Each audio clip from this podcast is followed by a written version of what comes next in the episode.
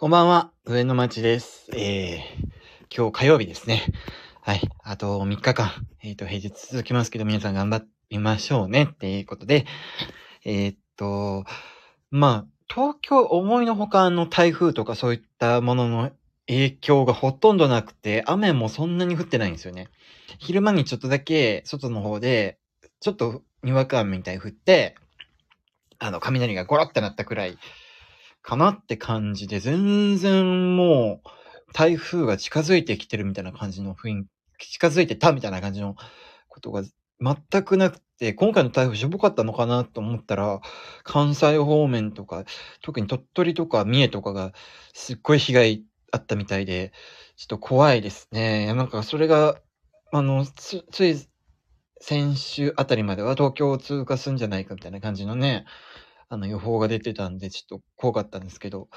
まあ関西と、あとその辺、北陸とかもですかね、北陸とか、あとそこら辺が、あの、なんとか、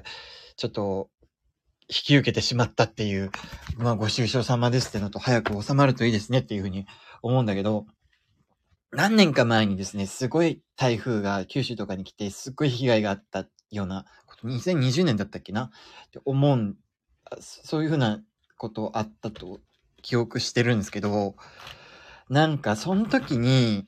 あの、ちょっとツイッターで流れてきて、すっごくイラってきたツイートがあって、あの、あら、なんか就活生向けのなんか、いろいろ発信してるアカウントだと思うんだけど、あの、今就活してる皆さんへとか言って、あの、転職、あ、で、で就活してる皆さんへ、あの、面接の際にぜひ聞いてほしいことがあります、みたいな。あの、この間の台風はすごい交通とか麻痺したり危険、あの、外に出歩くと危険みたいな状況だったと思うんですけど、その時を、御社はどういう、どのような対応しましたかっていうふうなことを聞くと、こういうふうな時に、あの、働かされたりしないかとかいうふうな、あの、会社のブラックさがわかるよ、みたいな。そういうふうなことを絶対聞いてくださいね、みたいな感じのことをですね、ツイートしてる方がいて、それね、見てなんか、理由がわからない、なんかイライラ、イラッとした感じがあって、いや、なんか、まあ、本人としてはなんかブラック企業を見分けるみたいな感じの、あの、ライフハックを披露してくれたような感じなんでしょうけど、なんかね、そんなわかりやすいもんじゃないだろうと思うんですよね、ブラック企業っていうのは。いろいろ理由があって、あの、これがあるからブラック企業だとか、これがないからブラック企業だとか、そういったもんじゃないと思うんですよね。なんて言うんだろうな。なんか短絡的っていうか、全部単純に考えちゃう人なんだろうなっていうふうに思ってますね。なんか、いやだってこういうふうな天候の中働かなきゃいけない仕事だってあるだろうし、こういうふうな天候だからこそ働かなきゃいけない仕事っていうのもあるだろうし、あとは、ちゃんと、あの、もう仕事に対して情熱持ってるような人だと、こういうふうな時、会社に止められても働いたりとかいうふうなことがあるだろうし、それを止めたりするっていう会社もあるだろうし、あ、そこまで言うならっていう会社だってあるだろうし、とか、なんかいろんなバックグラウンドがある中で、で、なんかここで変な対応をしたから、あここでなんかこの質問したら変な態度を取られたとか、あのなんかちょっと意にそぐわないようなあの回答されたからブラック企業ですみたいな、そういうふうなハック術みたいなものを仕入れてなんか賢くなった気になっているようなバカ就活生ってのが、けまあバカ、就活生っていうのはまあ、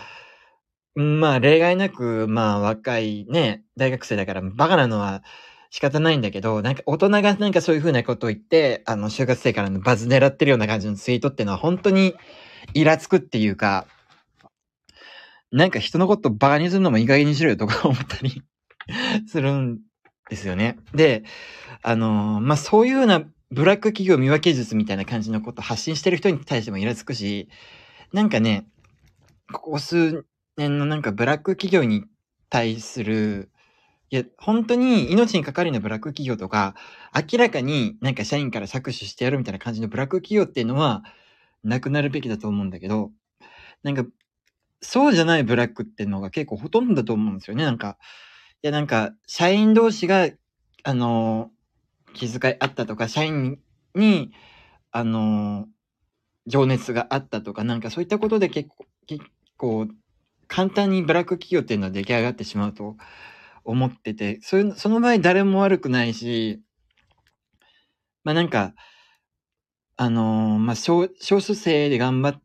ているような会社だとそういう風になってしまう傾向が多いと思うし、っていうのがあって、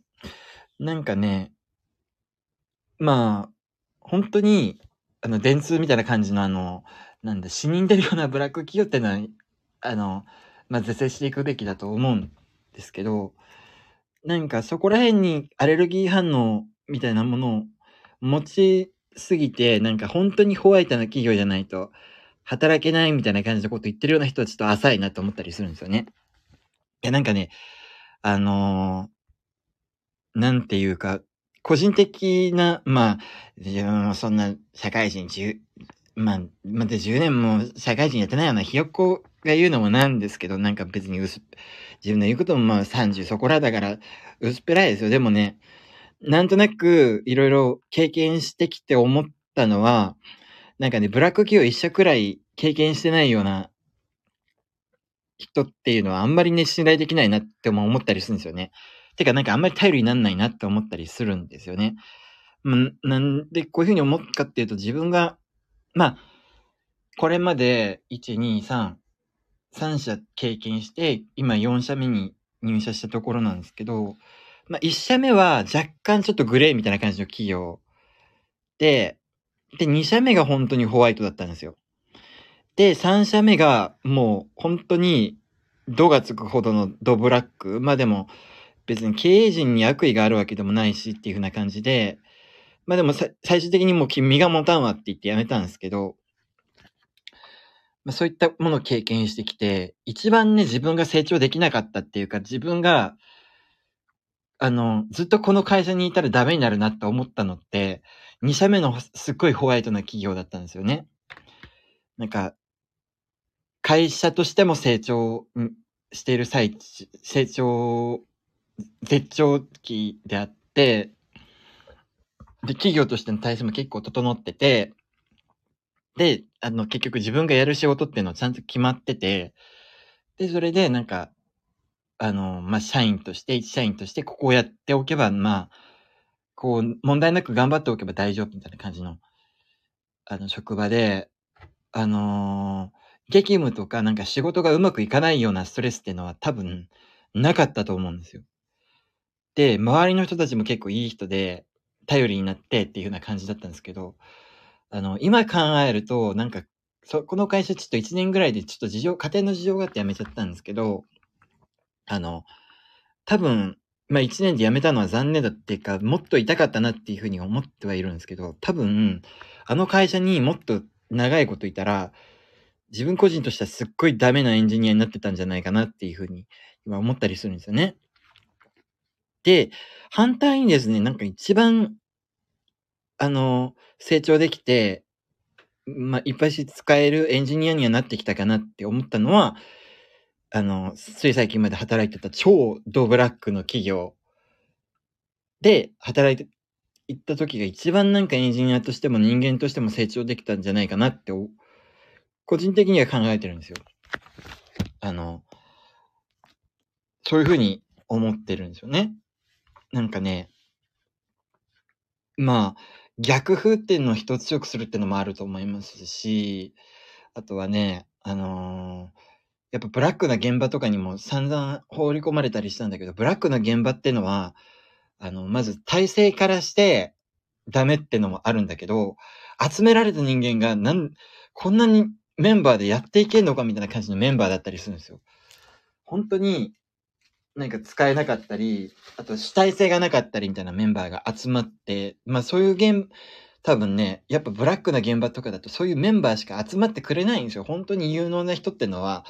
もっと、あの、余裕があって、あとは、なんだ、やりがいがあって、もっと、あの、うまくいってるような現場に行くんでしょうねっていうのもあったりして、もうそういう過酷な現場に来る奴らっていうのは、本当に、あの、ここしか行く場所がなくって流れ着いたようなやつ、自分も含めてですね、ばっかだったりするんですよ。そんな中で、自分の能力以上のことをやらされるみたいな感じの経験をずっとしてきたんですけど、そうなるとですね、まあ、なんだかんだ言って、自分は別にやる気がないわけじゃないし、自分のやる仕事ってのはなんとかうまくいかせたいっていう風な思いでやっていると、なんか、あの、自分より偉い人とかも集められて組まれたチームだったりするんだけど、自分より偉いはずのやつが自分よりやる気がなくて主体性もなくて、みたいな状況になったりして、そういう、そうなるとですね、なんか自分がなんとかしっかりしないと、このプロジェクトごとダメになって、すごい損害が出たり、あの、まあ、あと、ひどいことになると、あの、お客さんから責められて、賠償責任になったりするんじゃないかとか、そういうふうな心配事ができてきたりするんですよね。そうなるとですね、なん、どう思うかっていうと、自分がしっかりしなきゃって思うんですよ。で、あの、そういった思いでですね、あの能力以上のことをやって、あの、もう何も教えてくれる人がいなかったらもう自分で自分を教えるぐらいのつもりで、なんかいろんなこと調べて、っていうふうにやってたらですね、まあなんかね、新しい会社に入って、こんなもんでいいのかなって思って、いろいろやってたりするとですね、意外と自分が使える人材だってことがわ、あの、分かり始めたんですよね。ここ1ヶ月くらい。あの、じ、実際に実務についてみて。やっぱね、あの、ブラック企業っていうのはね、人をね、ダメにする場合も結構往々にしてあるとは思うんだけど、人を大きく成長させるような舞台でもあるんじゃないかなって思ったりするんですよね。ってことを最近思いました。はい。まマイナスに働くこともあって、その場合、命、最悪の場合、命を落としたり、鬱になって、立ち直れなくなったりするんでしょうけど、自分の場合は、まあ、それによる痛手もすごいこう思ったんだけど、まあ、それと同じくらいなんか成長させてもらったんじゃないかなって、ちょっと今となったら少し感謝するような気持ちです。まあ、辞めたのはすごい正解だとは思ってるんですけど、あの、入ったことっていうのは、そこに、そのブラック企業に入社してしまったってことは、